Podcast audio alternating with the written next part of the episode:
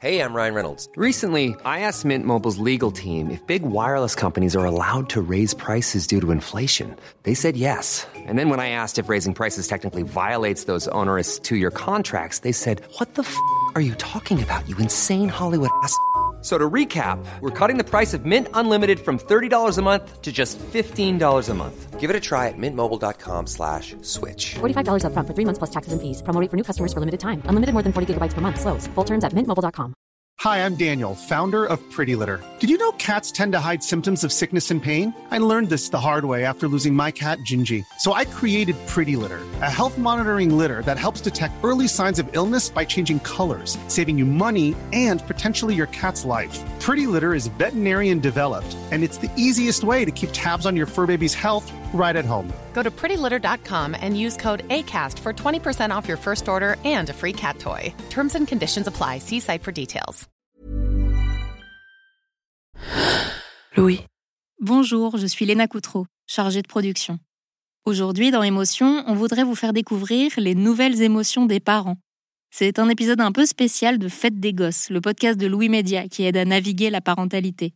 Si vous ne connaissez pas encore Fête des Gosses, c'est un podcast présenté par la journaliste Marine Revol qui part de nos histoires et trouve des explications grâce à des spécialistes pour mieux accompagner tous les parents. Dans cet épisode que l'on vous propose ici, Marine Revol interroge la philosophe Claire Marin, autrice de l'essai Les débuts, sur tous ces nouveaux ressentis qui nous touchent lorsque l'on devient parent, mais aussi sur sa propre expérience de la maternité. Bonne écoute. J'ai découvert ce que c'était d'être enragée avec ma fille. Et c'était là, tout le temps. Pas très fort, comme quelque chose qui alourdit un petit nœud dans le ventre parfois, ou juste des pensées qui traversent, qui fait que je profite plus des joies avec autant de force. L'amour désintéressé, je crois que c'est quelque chose que je n'avais jamais éprouvé avant d'être père. Quelles émotions on découvre en devenant parent? Je sens la beauté, la joie, l'amour. Pour moi, c'est... Au contraire, ça m'ennuie, j'en ai assez. Qu'est-ce qui nous ébranle, nous remue? Qu'est-ce qui met notre corps en mouvement avec l'arrivée d'un enfant? Après ce tout début, le sentiment de cette histoire qui commence, comme l'écrit la philosophe Claire Marin dans son livre Les débuts. Comment des émotions que l'on connaissait pour certaines se transforment? On a déjà ressenti de la peur, c'est une émotion familière. Mais comment elle mue quand elle devient une peur de parent? Puis il y a les émotions qu'on fantasme, et celles dont on n'avait jamais croisé le chemin, et qui poussent les parois de notre être un peu trop fort parfois. Avec ces nouvelles émotions, arrive vite une autre question. Est-ce qu'elles sont définitives? Est-ce qu'elles décident pour toujours? Est-ce qu'à partir de là, du moment précis où l'on devient parent, on n'est à jamais quelqu'un d'autre?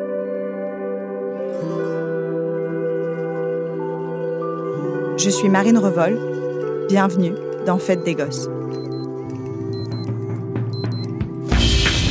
Fête des gosses Fête des gosses Fête des gosses. Oh, fête des gosses Ouais, euh, Fête des Gosses. Fête des gosses. Fête des gosses.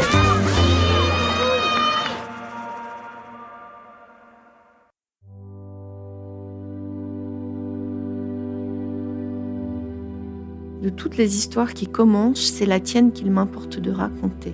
Claire Marin, Les débuts, chapitre 1. Parce qu'elle bouleverse la mienne comme personne ne l'a jamais fait. Le tout début, un scintillement. Certains nous traversent, nous égratignent, nous effleurent, sans totalement nous défaire. Mais toi qui débarques, l'air de rien, de ta petite existence hésitante, tu renverses notre vie.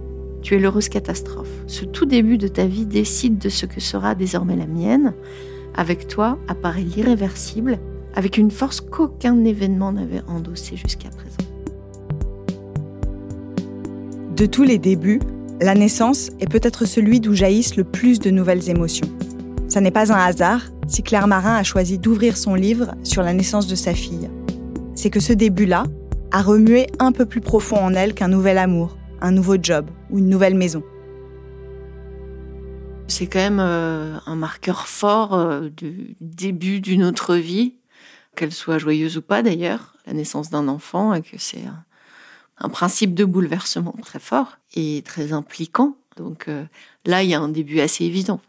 Par rapport à tous les débuts qui peuvent exister dans la vie dont vous parlez dans le livre, qu'est-ce que ce début-là, il a de particulier? Ce début de la naissance, bah, c'est que c'est, je crois, deux débuts, même trois, et sans doute beaucoup plus que ça. C'est-à-dire que pour tous ceux qui sont directement euh, reliés à cet enfant, la place qu'on occupe change affectivement, socialement, soit en espèce d'élévation entre guillemets, c'est-à-dire euh, c'est quelque chose qu'on souhaitait et qui est en train de s'accomplir et on, s'en réjouit, soit euh, dans quelque chose qui peut être une mise à l'arrêt, euh, qui peut fonctionner comme une espèce d'éteignoir de tous les ou d'étouffoir de désir et de de projection. C'est aussi ce qui peut euh, créer des dissensions. Donc c'est en fait plein de débuts à la fois de belles et mauvaises choses. Donc c'est peut-être le plus gros potentiel de début démultiplié et extrêmement variable. Il y a peut-être euh, dans ces débuts-là le plus d'incertitudes possible. C'est quoi, vous, les nouvelles émotions que vous avez découvertes quand vous êtes devenu parent Une nouvelle forme d'inquiétude. Évidemment, il y a de la joie, il y a de l'émerveillement, mais il y a aussi euh, une responsabilité très neuve, énorme, sans doute même plus grande que nous. C'est presque une responsabilité de vie et de mort dans les premiers jours et les premières semaines de la vie de l'enfant. Euh, cette inquiétude était démesurée, elle, elle, était obsédante, elle était source de cauchemars. euh, Donc euh, oui, j'ai trouvé que c'était euh, très très fort, mais c'était à la hauteur de la joie aussi et du plaisir d'être avec cet enfant, là aussi bien au-delà de ce que j'avais imaginé. Donc tout était plus fort que ce que je pouvais me représenter avant d'être mère. Dans votre livre, vous parlez d'une angoisse sans objet qui se distingue de la peur. Oui, parce qu'en fait, c'est une distinction qui vient de la phénoménologie au XXe siècle, donc un courant philosophique, avec cette idée que euh, la peur a un objet précis. J'ai peur des araignées, j'ai peur euh, du vide, j'ai peur. Là où euh, l'angoisse, elle tient sa force d'une forme d'indétermination. Et c'est là-dessus que jouent les écrivains ou les cinéastes, c'est qu'on a plus peur d'une forme indéfinie que d'un monstre dont on verrait précisément euh, la déformation. ou J'ai peur. Il est bête. Plus fort Maman Et avec l'enfant, en tout cas peut-être pour le premier enfant, je ne sais pas si ça se retrouve ou ça se décline autrement avec d'autres enfants, mais justement, on est dans de l'indéterminé, de l'inconnu. Et quand l'enfant pleure et qu'au départ, on ne sait pas identifier ce que ces pleurs signifient, ça, c'est de l'angoisse. Parce que l'angoisse nous renvoie aussi à notre impuissance. Si je sais que j'ai peur du vide, je vais éviter de faire une randonnée en haute montagne.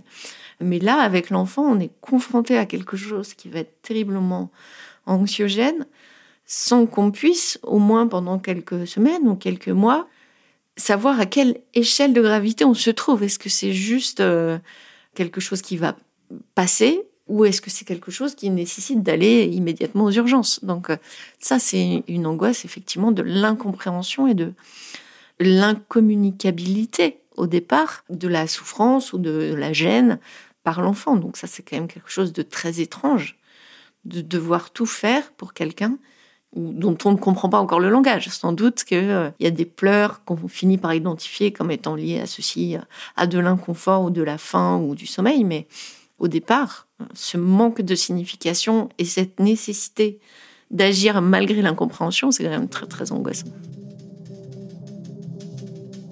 Je me suis rendu compte qu'avant, Alice, j'étais quelqu'un de très légère, pour qui les soucis en fait ne pesaient pas beaucoup. Et à partir du moment où je suis tombée enceinte de, de mon premier enfant, eh bien, en fait, c'était c'était là tout le temps, pas très fort, mais euh, voilà, comme quelque chose qui alourdit, un, petit nœud dans le ventre parfois, ou, ou juste des pensées qui traversent, qui fait que je profite plus des joies avec autant de force. Et donc ça a été dur de réaliser ça, de réaliser que j'avais toujours cette idée que qu'est-ce qui pouvait se passer, qu'est-ce que je pouvais faire pour la sécurité, et que ça allait pas partir en fait, puisque au fur et à mesure du temps, j'ai appris à l'apprivoiser, mais c'était toujours là en fait. C'est part de ma nouvelle identité d'être moins légère, plus en vigilance en fait de ce qui pourrait arriver à mes enfants. Donc il a fallu déjà que je l'accepte et puis euh, que j'apprenne à lui parler en fait, à, dire ok, c'est normal, ça dit euh, l'importance du lien et la responsabilité que tu as. Et puis ça, ça a une place. Ça t'aide à bah, garder tes enfants en vie, à faire qu'ils soient en sécurité physique, émotionnelle.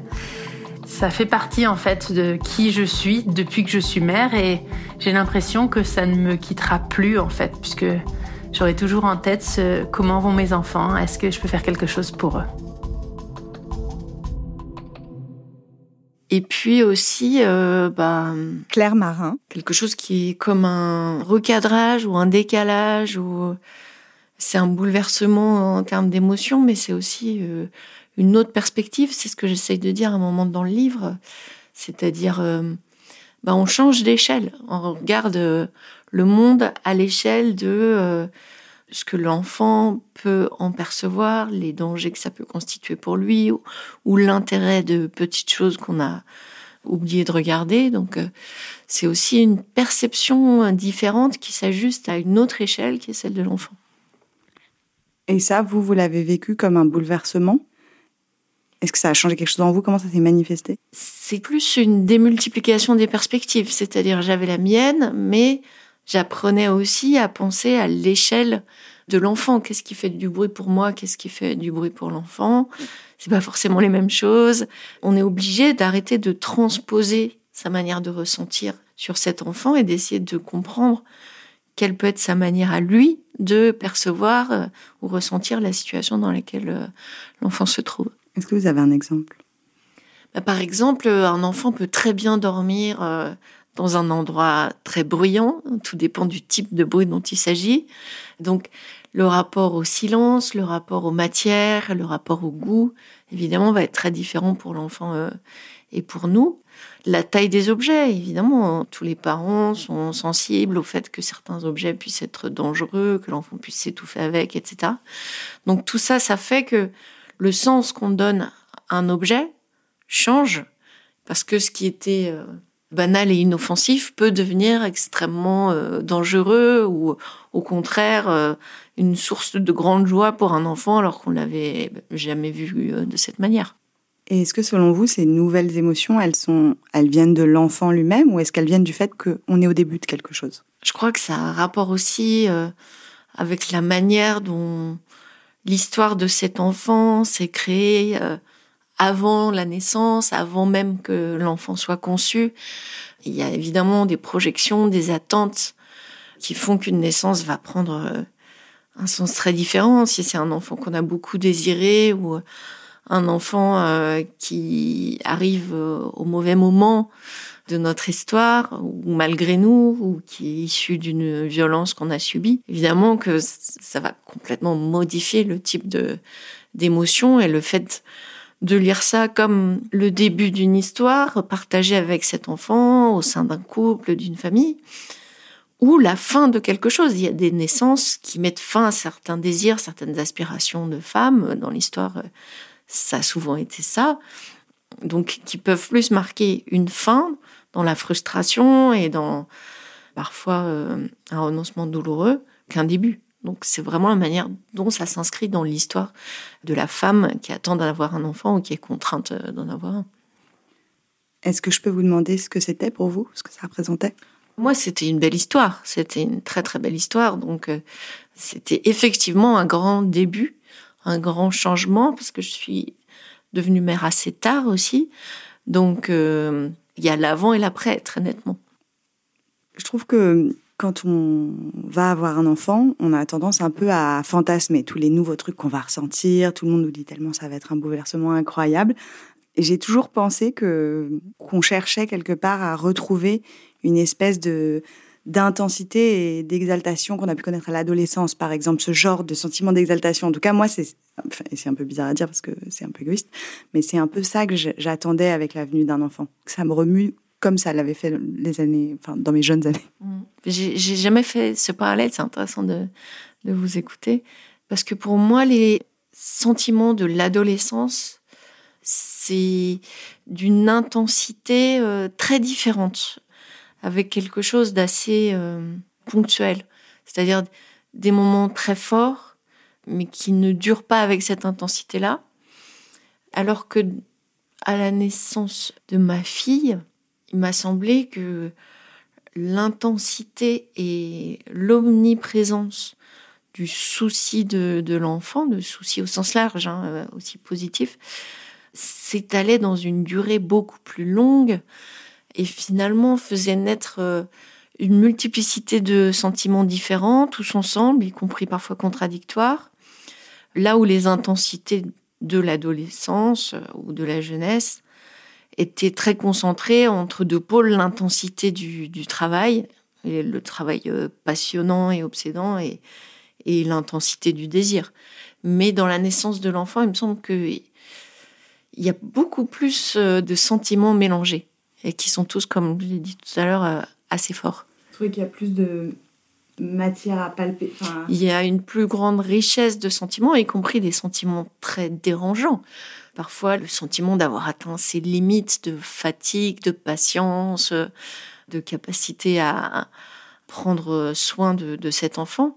Donc, euh, je trouve que le, dans mon cas en tout cas, euh, la question des premières années de vie de l'enfant nous confronte beaucoup plus à nos limites et à des échecs relationnels que ce qu'on peut vivre dans des relations affectives, de couple ou d'aventure amoureuse ou, ou d'amitié. Je, rebondis sur ce que vous dites sur le fait que ça pousse, euh, que ça pousse les limites un peu. Est-ce que vous avez découvert des émotions que vous ne connaissiez pas chez vous?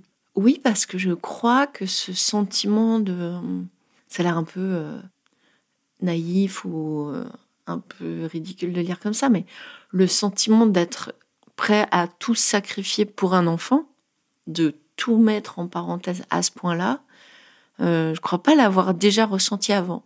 Le, sentiment un peu primaire, euh, archaïque, presque animal du rapport à un autre être, et un sentiment durable, et le sentiment aussi presque de puissance dans enfin, cette intuition qu'on a une puissance démesurée s'il faut euh, sauver ou défendre cet enfant, ça je l'avais jamais ressenti de la même manière. Avec cette intensité-là, non, jamais. Alors, la nouvelle euh, sensation euh, ou émotion que m'a procuré la paternité, c'est la sensation d'être euh, Mathieu épris d'un amour absolument et totalement désintéressé.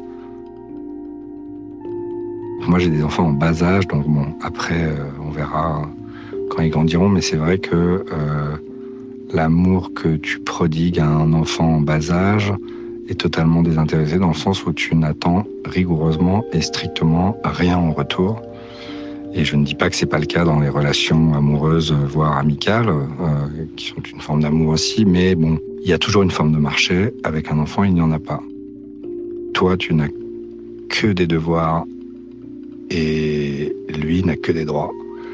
Tout ce que tu fais pour lui, il ne te doit rien en retour. Et ça, c'est une sensation euh, qui est à la fois extrêmement euh, épanouissante parce que du coup, ça nous fait nous sentir une personne, euh, je sais pas, mieux. Et à la fois, c'est une charge, c'est une responsabilité. Donc voilà, l'amour désintéressé, je crois que c'est quelque chose que je n'avais jamais éprouvé avant d'être père. Dans le livre, vous écrivez Si le début reconfigure, il modifie aussi notre sensibilité. C'est-à-dire bah, c'est-à-dire que euh, on va pas être euh, inquiet, blessé, joyeux, euh, ému de la même manière. On va même découvrir parfois des formes d'émotions dans des situations qu'on a vécues mille fois, mais qui résonnent différemment. C'est-à-dire, moi, je suis beaucoup plus émue maintenant quand je vois une mère avec son jeune bébé que je ne l'étais avant de devenir mère. Évidemment, on est capable de transposer ce qui peut être pour elle une source d'angoisse ou euh, un plaisir physique, euh, charnel, euh, en tenant son enfant tout près de soi. Enfin, il y a évidemment d'autres formes de sensibilité et de sensibilité partagée aussi avec les autres qui naissent de cette nouvelle relation. Est-ce que ça reconfigure aussi la façon dont on accueille les émotions? Alors, euh, oui, forcément, parce que euh, d'abord, il y a des éléments très, physiques, au sens où c'est quand même une expérience de grande fatigue, souvent, les débuts de l'existence d'un enfant, ce qui nous rend souvent plus sensibles, hein, avec des réactions plus épidermiques. Donc oui, il y a sans doute des formes de, colère ou euh, d'hypersensibilité qui sont liées à ça, mais, mais il y a aussi, je pense, une sensibilité propre, quoi. je ne sais pas comment le dire autrement, mais une sensibilité qui naît avec finalement ce nouvel être qu'on forme avec quelqu'un d'autre. Donc forcément, il y a des, je crois, des émotions qui sont très très neuves. Est-ce que vous pensez que c'est toutes ces nouvelles émotions qui fait que c'est si incroyable de devenir parent? Parce que ça déjoue un peu la vie un peu chiante Oui, mais euh, je crois qu'il y a aussi un, un leurre auquel il faut être attentif, c'est que c'est pas magique en fait. Ça va apporter effectivement des moments de bonheur, c'est indéniable, etc. Mais ça multiplie aussi. Ça complexifie la vie, ça crée des engagements euh, définitifs. Euh, ça modifie la personne qu'on est, en bien et en mal, pour chacun d'entre nous, je pense. Donc, euh, il faut être prêt à cette transformation, ce qui est un peu différent de la joie, parce que la joie, elle peut nous advenir sans nous transformer. Alors que là, il y a quand même, que ce soit visible ou invisible, il me semble, une métamorphose qui peut être aussi une épreuve pour le parent, qui se voit devenir ce qu'il n'a pas envie de devenir soit de manière un peu anecdotique, c'est-à-dire on se retrouve à faire les mêmes choses que ce qui nous énervait chez nos propres parents, ce qu'on s'était promis de ne jamais reproduire.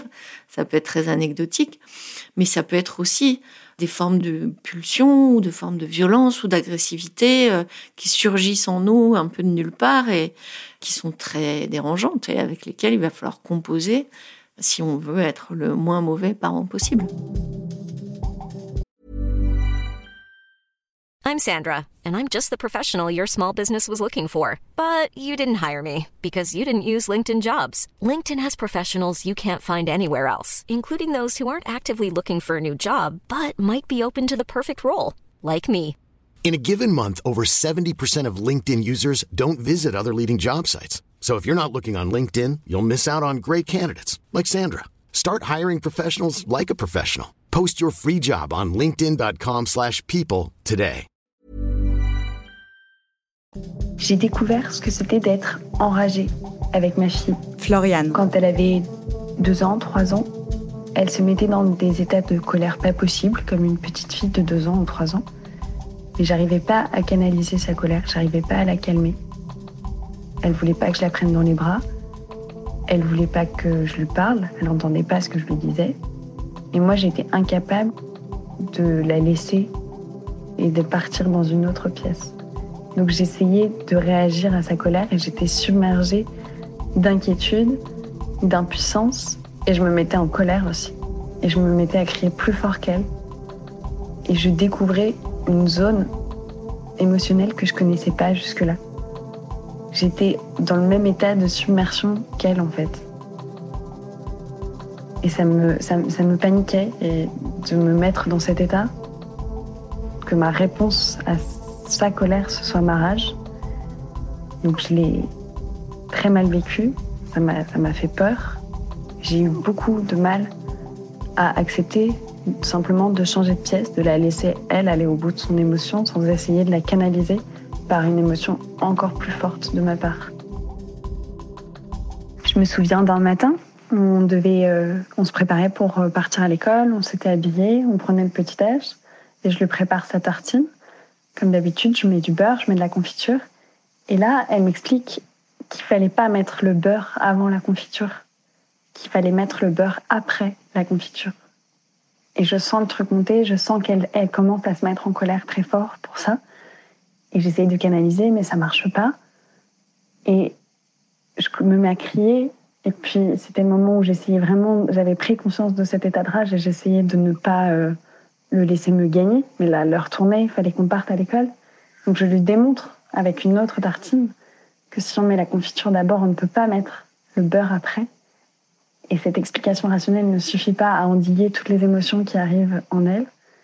Et donc elle se met à hurler, et moi aussi, parce qu'il faut qu'on parte à l'école, qu'elle n'a pas pris de petit déjeuner, que j'ai essayé de pas tout de suite crier, de lui montrer les choses calmement, de lui, lui faire faire elle-même l'expérience du beurre et de la confiture.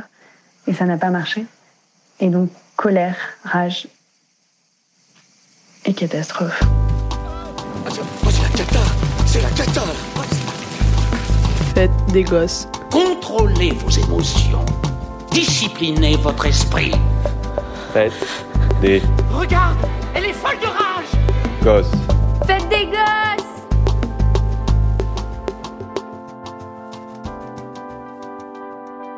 Il y a quelque chose qui, vous le dites aussi dans le livre, qui décide pour toujours, quoi. Et ça, c'est un peu vertigineux, moi, je trouve, comme euh, de se confronter à ça. Ouais, bah là, c'est vraiment l'expérience de l'irréversible, euh, au sens plus joyeux que le, le deuil, évidemment, mais il y a quand même quelque chose de cet ordre qui produit quelque chose euh, comme un vertige, ouais, c'est exactement ça. hein. Jusqu'à quel point je, je- Est-ce que vous pensez qu'il faut se méfier de ses propres nouvelles émotions? Bah, ce dont il faut se méfier, c'est peut-être de leur caractère très, très éphémère. Mais ça, moi, je sais pas très bien le faire. Je m'emballe assez vite et j'ai dit oui, faisons ça. Et puis, euh, donc, je suis mal placée pour dire qu'il faut peut-être s'en méfier parce que euh, j'ai du mal à le mettre euh, en œuvre. Mais je crois qu'effectivement, il y a des formes d'intensité qui sont trompeuses et qui tiennent aussi au caractère inédit ou aux fantasmes, aux représentations très sublimées qu'on peut avoir euh, autour de cette émotion-là. Je trouve qu'on a parfois un peu tendance à, de manière générale, à romantiser les débuts. Et je trouve qu'on fait un peu pareil quand on devient parent, c'est-à-dire qu'on se rappelle euh, du premier mois comme d'une espèce de période euh, bénie, de fusion, de machin, alors que dans la réalité, il se passe rien. Enfin, c'est un rush pas possible. Et je, trouve que quand on le raconte, ouais, on romantise beaucoup cette, le début de la parentalité. Mais c'est ce qu'on fait souvent en fait avec n'importe quel type de début. C'est-à-dire, euh, on va aussi beaucoup euh, mettre en scène euh, la rencontre amoureuse et effacer les éléments un peu trop prosaïques. Donc, c'est une espèce d'illusion rétrospective qui a l'air d'être inévitable. C'est-à-dire, oui, ce qui est passé, presque malgré moi, je peux avoir tendance à, l'embellir et à n'en garder que les bons souvenirs. Mais je trouve que là-dessus, le discours change quand même. On a quand même des voix euh, féminines qu'on entend sur la difficulté de euh, la grossesse, la naissance, les premiers mois, sur la fatigue, le sentiment extrême de solitude que certaines mères peuvent rencontrer, sur la manière dont ça perturbe parfois durablement le couple et ses relations. Donc euh, là-dessus, il me semble que le tabou de tout ce que l'apparition de l'enfant fait exploser, parfois, ce tabou-là, il est quand même en train, d'une certaine manière, d'être levé, il me semble. Euh, moi, cette idéalisation des, premiers mois, euh, pour moi, elle n'a pas existé, mais c'est sans doute très, très personnel. Par exemple, j'étais assez convaincue que cette espèce de tête-à-tête que certaines femmes vivent longtemps avec un enfant qui ne saurait pas s'exprimer de manière très claire, en tout cas, euh, ça serait très difficile. Et cette hyper disponibilité que l'enfant réclame dans les premières semaines, les premiers mois de sa vie, j'avais le sentiment que c'est quelque chose que je saurais moins bien faire que d'autres choses. Et j'étais persuadée que j'aurais besoin de retourner travailler assez vite. Alors, je sais pas si ça fait de moi une mauvaise mère, mais en tout cas, j'avais l'intuition que justement pour être la moins mauvaise possible, il fallait que hum, je retrouve des éléments de mon identité sociale et professionnelle qui étaient importants euh, pour moi et que comme ça, voilà, les moments où j'aurai ma fille euh, à plein temps euh, et où je m'occuperai d'elle, ce serait pas avec ce sentiment euh, qu'elle me prive de quelque chose d'important. Vous pensez qu'on peut redevenir la personne qu'on était? Disiez retrouver votre identité. Vous pensez qu'on peut, on peut redevenir cette personne euh, le rester? Bah, en fait, c'est un peu paradoxal parce que j'ai le sentiment que ça m'a décentré, puisque euh, voilà, euh, quelqu'un devient absolument prioritaire et c'est le, la ligne euh, qui est toujours en haut d'une certaine manière. Euh, c'est la personne autour de laquelle on va reconfigurer notre monde pendant au moins quelques années. Mais c'est aussi quelque chose qui m'a permis de m'autoriser plus de liberté, justement dans les relations aux autres, dans ma relation à mon travail. Il y a aussi une forme de puissance, il me semble, qui peut émerger de cette euh, expérience-là d'être parent. Euh, je trouve que ça donne une forme de confiance, de réussir, entre guillemets, à être parent, alors que c'est tellement difficile euh, comme métier, que je trouve que ça, ça assoit quelque chose qui transforme d'une manière, il me semble, plutôt positive, mais d'avoir tout simplement, euh, oui, réussi à donner la vie. Il y avait quand même un truc euh, complètement incroyable comme phénomène, surtout dans nos vies qui sont euh, de plus en plus désincarnées, où finalement on est dans un rapport à notre corps qui est très hygiéniste, presque utilitariste. Il faut qu'il soit en bonne santé, il faut qu'il soit sportif, il faut qu'il soit présentable. Et donc là, on a un rapport très animal à son corps et je trouve que ça nous fait peut-être nous reconnecter avec une forme de puissance comme ça, très primitive, qui donne une, assise ailleurs, qu'on peut déplacer avec nous ailleurs. Parfois, je me demande si une grosse partie de l'épuisement des parents, c'est pas presque plus que le bébé lui-même, mais de dealer, de gérer euh, toutes ces nouvelles euh, choses qu'on ressent, quoi. Ah, mais sans doute qu'il y a un débordement psychique euh, et émotionnel qui, je pense, n'a pas d'équivalent. Que ce soit de la joie ou de, ou de l'inquiétude, il y a vraiment une intensité et une multiplicité, une continuité. C'est-à-dire, en tout cas, moi, c'est mon sentiment, ça ne s'arrête jamais. N'a pas cette espèce de pause du sommeil, en tout cas, moi, je ne l'avais pas. Même dans le sommeil, ça continuait à, à me travailler même des philosophes euh, mâles ont bien dit que la mère en particulier ne dort pas à partir du moment où elle est devenue mère.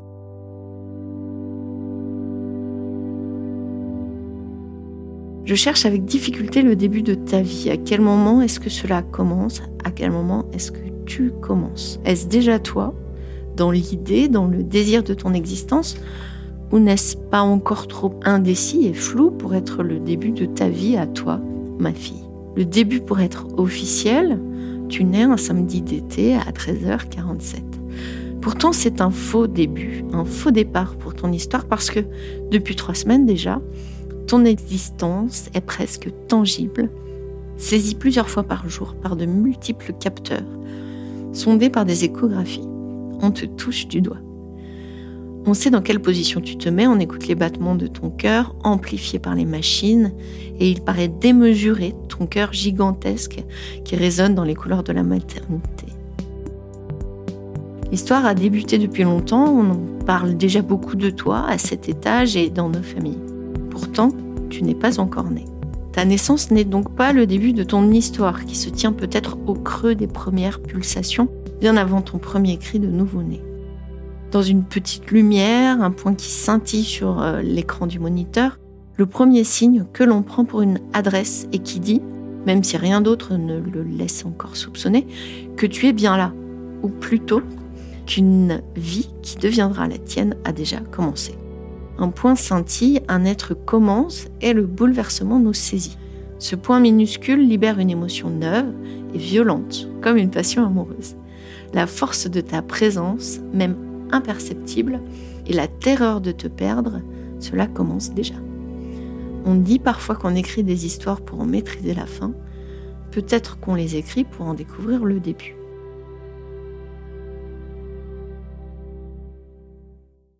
Vous venez d'écouter Fête des Gosses. J'espère que vous avez pris autant de plaisir à écouter Claire Marin que j'en ai eu à l'enregistrer. Si c'est le cas, je vous recommande également deux de ses autres livres, Rupture et être à sa place. Cet épisode a été réalisé par Anna Bui. La musique est de Jean Thévenin. Si vous aimez ce podcast, allez lui mettre plein d'étoiles et de commentaires sur votre application d'écoute préférée. Si vous avez des remarques ou des notes vocales à nous envoyer, écrivez-nous à hello@louismedia.com. À très bientôt.